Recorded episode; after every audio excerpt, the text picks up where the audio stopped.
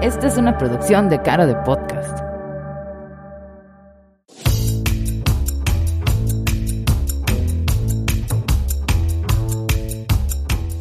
Los domingos escribo una columna en mi página de Facebook Maru Medina Holman. Los escritos se acumulan y es necesario sacarlos de viva voz los sábados. Recuerdos, ensayos, historias y opiniones que nunca son humildes acerca de la empresa, la vida, la familia, el jardín, recetas y anécdotas de viajes vistos en retrospectiva a mis 60 y cacho de años. Bienvenidos a los sábados de pensamientos en iniciadores.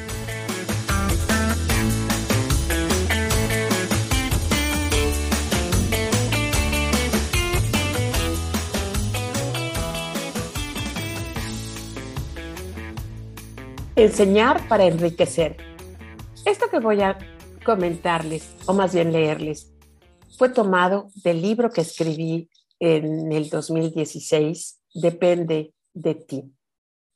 Las llamadas a la oficina no cesaban.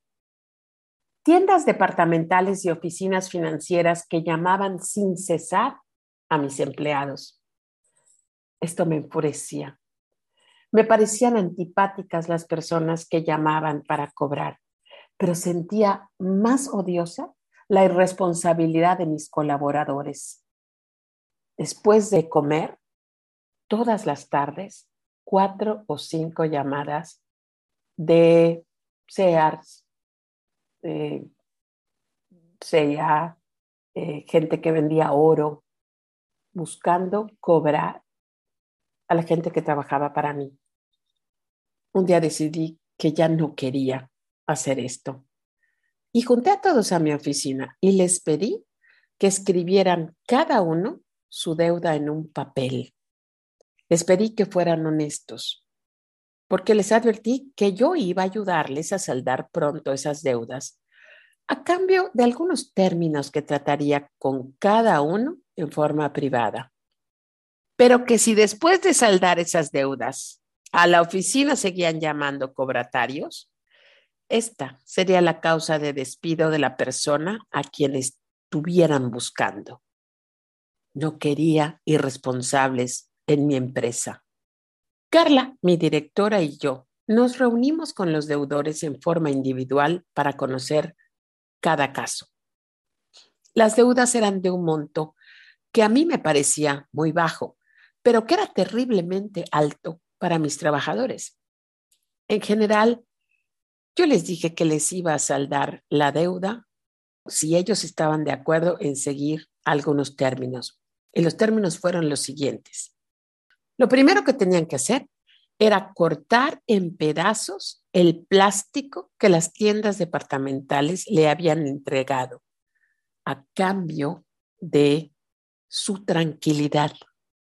Pero la verdad es que es impresionante ver cuánto valor y estatus algunas personas le ponen a una tarjeta con un logo y su nombre. Y aunque se me hacía la parte más lógica y más fácil de hacer, a muchos les costó mucho trabajo hacer esto. Hubo casos en que tuvimos que esperar hasta cuatro días para que alguien se decidiera a cortar en pedazos la tarjeta. Después les dije que devolverían el préstamo del pago que yo haría en cómodos pagos quincenales y sin intereses se abstendrían de comprar nada a crédito. Si querían algo, iban a tener que juntar el dinero, iban a tener que ahorrarlo para tener el monto en efectivo. Cuando menos se comprometían a no comprar nada a plazos por los próximos tres meses. Quedaba absolutamente prohibido dar el número telefónico de la empresa porque si lo hacían, entonces nosotros íbamos a proporcionar el número de teléfono celular del deudor y de su esposo o esposa.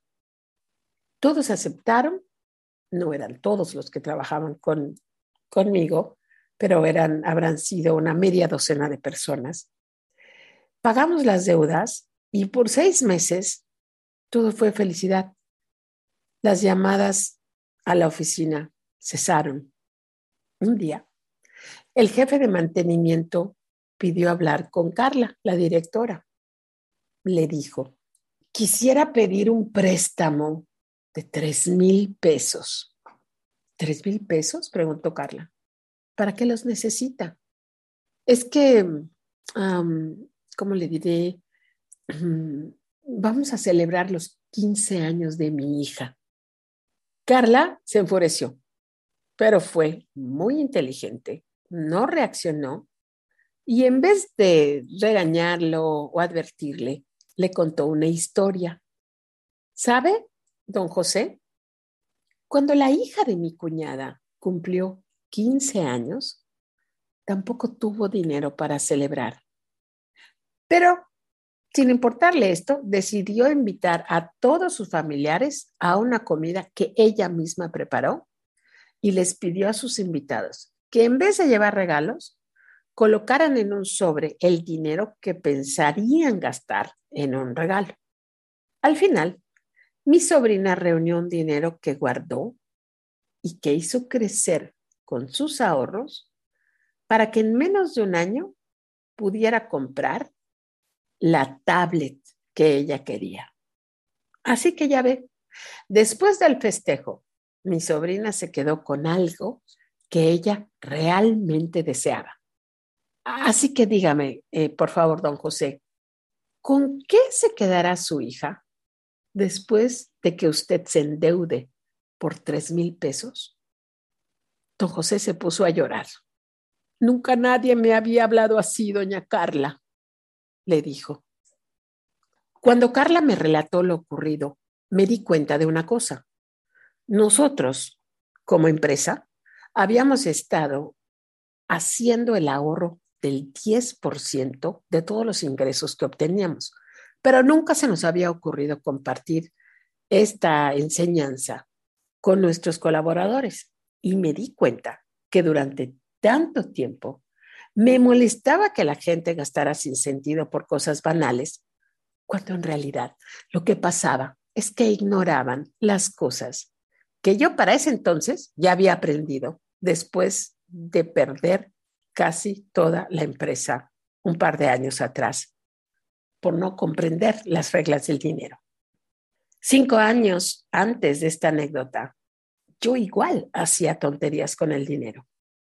Todos somos ignorantes financieramente, esa es la verdad, porque las cosas elementales no se enseñan en la escuela primaria y debieran de enseñarse. Estamos aprendiendo fechas de nacimiento, fechas de firmas de constitución, pero no nos enseñan a comunicarnos, no nos enseñan a crear riqueza, no nos enseñan a cuidar saludablemente nuestro cuerpo, nuestra mente. Decidí que tenía que hacer algo. Así que en menos de una semana estábamos reunidos en el salón que tengo para capacitar a mis colaboradores. Recuerdo que los reuní en la mañana, muy temprano, y comencé a hablarles. El speech fue más o menos así. Hace muchos años, yo comencé esta empresa para juntar dinero y hacerme rica a mí. Lo dije con toda la intención de captar su atención, cosa que logré. Y continué. Pero no puedo hacerles ricos a ustedes. Ningún empresario puede hacer ricos a sus empleados. Señalé a un empleado y le dije, para hacerte rico a ti, tengo que quintuplicar tu salario, pero no puedo ni siquiera duplicarlo. Es más, no puedo de un día para otro duplicar el monto de la nómina sin que algo extraordinario pase en las ventas. Tampoco puedo hacerte rico a ti, le dije a otra persona que ganaba bastante. Es más, no puedo ni siquiera hacer un incremento del 40% en tu nómina sin que algo cambie en la percepción de los ingresos. Pero les dije a todos, hay algo que sí puedo hacer. Puedo enseñarles a crear riqueza. Puedo enseñarles lo que he aprendido si ustedes están interesados en saber. Y entonces pregunté, ¿quién quiere aprender a crear riqueza, riqueza financiera? Todos, absolutamente todos levantaron la mano. Acordamos que comenzaríamos un curso al que llamamos clase de dinero. Invité a todos a asistir de manera voluntaria. No era obligación y sin embargo, todos los jueves a las 7 de la mañana, una hora antes de comenzar a trabajar, todos se reunían donde nos preparábamos para tomar café, leer, discutir ideas y así comenzamos. Lo primero que hice fue leerles el primer capítulo de El hombre más rico de Babilonia de George Clayson y lo comentamos entre todos. No es lo que ganas, les dije, que es lo que dice el libro, es lo que gastas, lo que te hace o deshace como una persona con recursos. Hicimos ejercicios simples para darnos cuenta del valor de la constancia que lograron abrir la mente de algunos. Esto, les dije un día, es lo que podrían haber acumulado en un año con el simple ejercicio de poner aparte el 10% de sus ingresos en un año. Recuerdo que todos cayeron casi de sus sillas de la impresión y del susto. Ahora, 10 años después, estas enseñanzas las reciben panaderos, choferes administrativos y también los cookie kids que trabajan en las tiendas. No solamente se las enseño a mi equipo, sino al equipo de otros empresarios. No saber crear riqueza financiera, no saber crearnos un fondo de libertad que nos dé la capacidad de elegir, de tener oportunidades, de poder soñar cosas mejores para nosotros. Siento, y estas no son mis palabras, sino las de el autor eh, Clayson, el autor del hombre más rico de Babilonia, que nos ponen al mismo nivel que a un esclavo, porque no tenemos libertad para decidir con conciencia las cosas, la medicina, las oportunidades, la educación que queremos para nosotros o para los nuestros. Esta idea de que si tú eres constante, si tú te educas financieramente, ya hay muchísimo material en YouTube, hay muchísimo material en tutoriales en el Internet, en libros, en pláticas. Si tú te educas y aprendes el hábito de pagarte primero, dejándote una pequeña porción de lo que ganas para que se empiece a construir tu fondo de libertad con la ayuda del tiempo que inevitablemente va a pasar, hagas o no hagas las cosas, si tú retienes este 10% de tus ingresos, dentro de 5, dentro de 15 años, vas a tener muchas posibilidades de hacer cosas que no vas a poder hacer si no comienzas este hábito de quererte, de pagarte primero. No me gusta el verbo ahorrar, no me gusta la connotación que tiene un ahorro porque el ahorro es algo como para un fin, eh, para gastarse de repente en un viaje o en una fiesta o en un auto.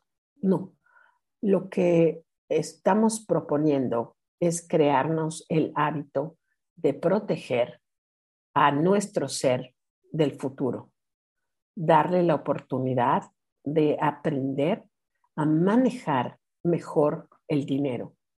Somos muy ignorantes financieramente en nuestro país y es eso y no el color de nuestra piel lo que nos tiene pues encarcelados en deudas, en intereses altísimos. Es nuestra obligación. Y si estamos en una posición de dirección, de liderazgo de un grupo de gente, si somos maestros, si somos capitanes de equipo, si somos empresarios, yo creo que tenemos la obligación moral de compartir todas estas cosas simples pero poderosas que sabemos con el resto de nuestro equipo. El poder y la libertad que te da el saber hacer, el saber ser dueño de tus finanzas es inigualable. Como siempre, gracias por escucharme. ¿Tienes algún tema que quisieras que tratemos aquí? ¿Tienes alguna pregunta? Por favor, escríbeme a maru.iniciadores.mx y sígueme en la página de Facebook Maru Medina Holman. Holman se escribe con H.